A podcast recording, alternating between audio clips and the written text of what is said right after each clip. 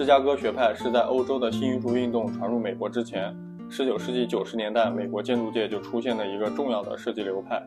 它以大胆的现实主义态度和符合工业化时代精神的设计艺术理念，在设计史上占有重要地位，尤其是在高层建筑的发展上做出卓越贡献。它比比利时的新艺术运动早出现十四年，在高层建筑与结构方式上是新艺术运动所无法比拟的。